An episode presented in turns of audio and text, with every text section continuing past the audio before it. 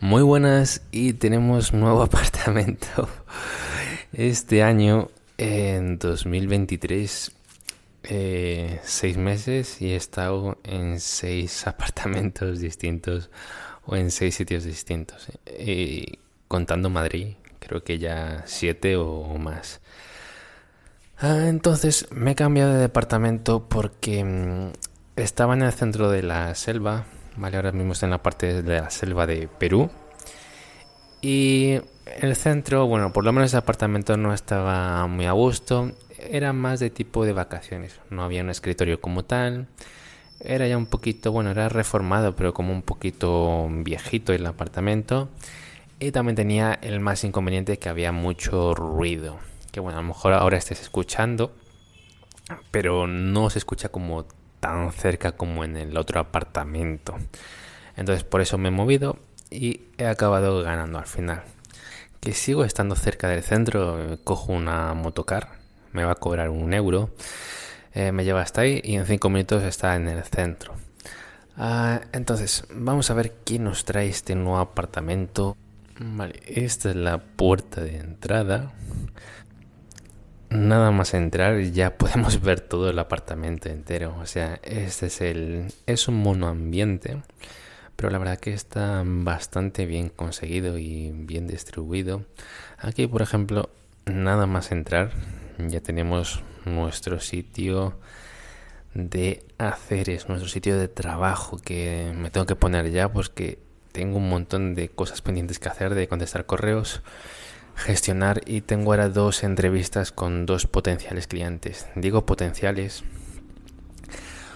porque para que la gente tenga una entrevista conmigo tiene que pagar. Tiene que pagar solamente un euro para entrevista. Y así me quito todo lo demás porque eh, cuando lo tenía gratis había mucha gente que ni venía o mm, digo la entrevista online, que yo no, yo no hago entrevistas presenciales o bueno, simplemente era decir a ver qué me dice, ¿no? En cambio, ahora la gente paga un euro, me ahorro un montón de tiempo porque aunque son menos entrevistas, eh, 8 de cada 10 terminan en consultorías, en un proyecto, en yo realizar algo con el cliente.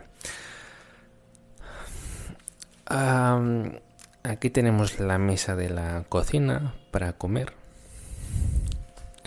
Aquí estaría la cocina ¿vale? El frigo que es, bueno, pequeñito.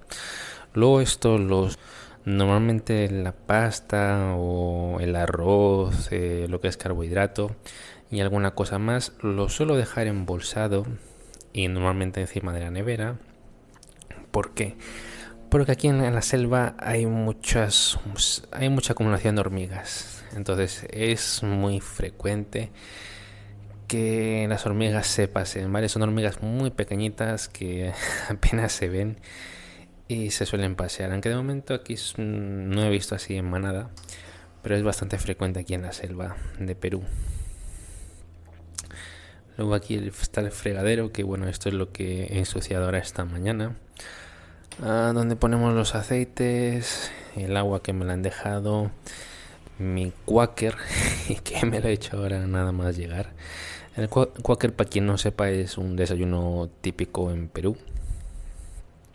Eh, tal vez no es el más típico, pero mm, a lo mejor es más para niños, pero yo ya tengo la costumbre. Es agua con avena y leche. Todo es hervido y bueno, y un poco de azúcar. Todo es hervido es el quaker. Aquí tenemos una batidora. Y aquí tenemos la arrocera, que por cierto me ha gustado el detalle de la arrocera, que no todos lo incluyen. Luego por ahí tenemos la posibilidad también de lavar ropa a mano, si es que tenemos. Vale, acá en Perú, acá en Perú, lo habitual es que no haya lavadoras. Eh, no sé muy bien, o sea, bueno, creo que sé por qué. Esto ya lo he hablado. Creo que es porque, bueno, la humedad. Suele haber mucha humedad en Perú. Y claro, tender la ropa dentro de la casa y demás, como que no es buena idea. Mucho peor para que profileren los hongos. Bueno, mucho mejor para los hongos para que se para que prosperen. Entonces creo que es eso y bueno, también un poco la dificultad de conectarlo todo, que llegue el agua y todo eso. No suele haber lavadora, pero las lavanderías son baratas, ¿vale? Suelen ser muy baratas acá en Perú. Por mm, dos euros, o sea, te lavan una, una buena bolsa de ropa. Dos kilos aproximadamente. Ah, luego, vamos a ver el baño. Este sí que es pequeño, pero bueno, es modernito. Vale, su lavadero, tal, tal.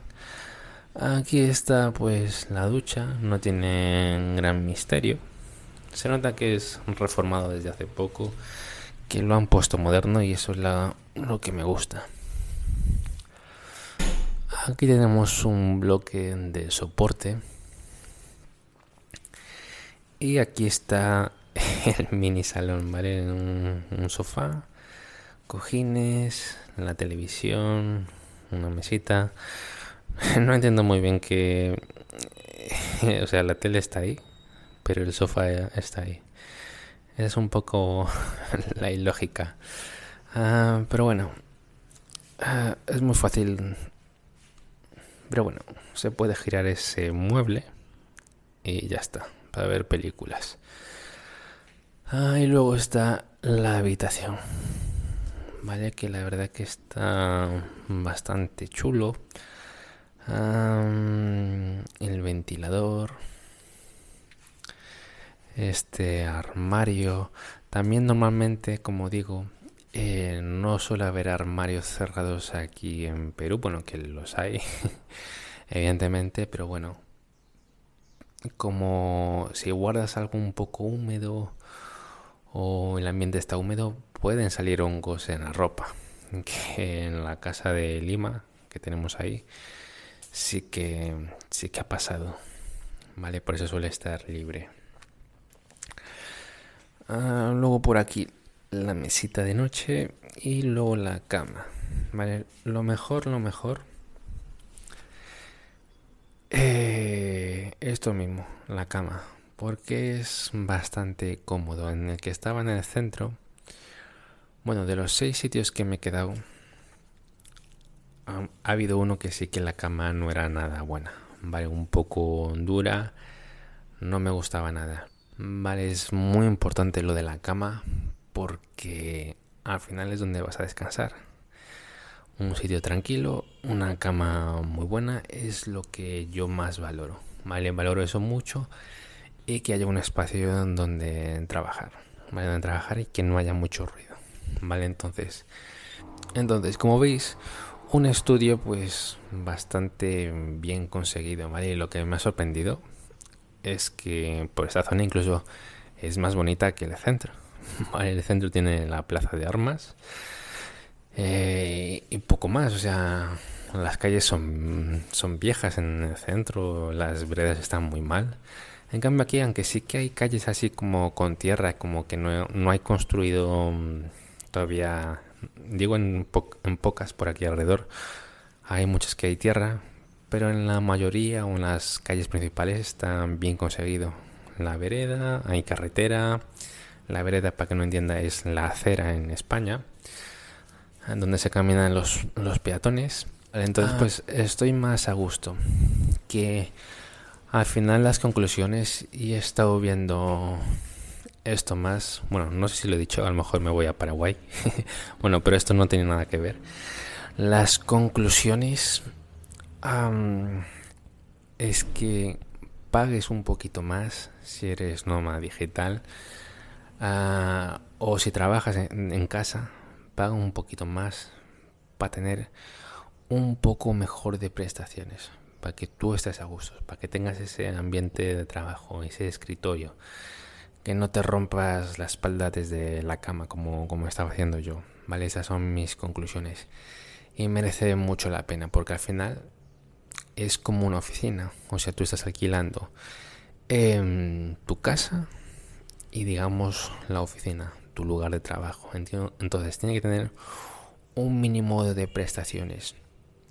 Incluso lo he pensado He visto en Paraguay que hay un co-living como bastante lujoso, pero no lo hago por el lujo, ¿vale? O sea, tiene piscina en la terraza, tiene un gimnasio privado para ellos, tiene una zona de coworking donde trabajar, que esto es lo que, bueno, lo que más me interesa. Eh, te lavan los platos que ensucias. La gente de ahí lo estaba viendo con un, un chico italiano que había hecho un documental. Eh, pero está alto el precio, o sea, está a 800 y algo de euros, ¿vale? Y hablamos de euros, ni siquiera dólares u otra moneda, euros, 800 y algo de euros la mensualidad. Pero si tengo esas comodidades, si estoy más a gusto en mi ambiente de trabajo, me va a dar más beneficio y es como una inversión. Vale, incluso se me hace para mí caro un poco 800 y pico de euros al mes, pero bueno, cada uno hasta donde pueda, pero invertir un poquito más para tener mejores prestaciones. Así que eso es todo, esas son las conclusiones y nos vamos viendo.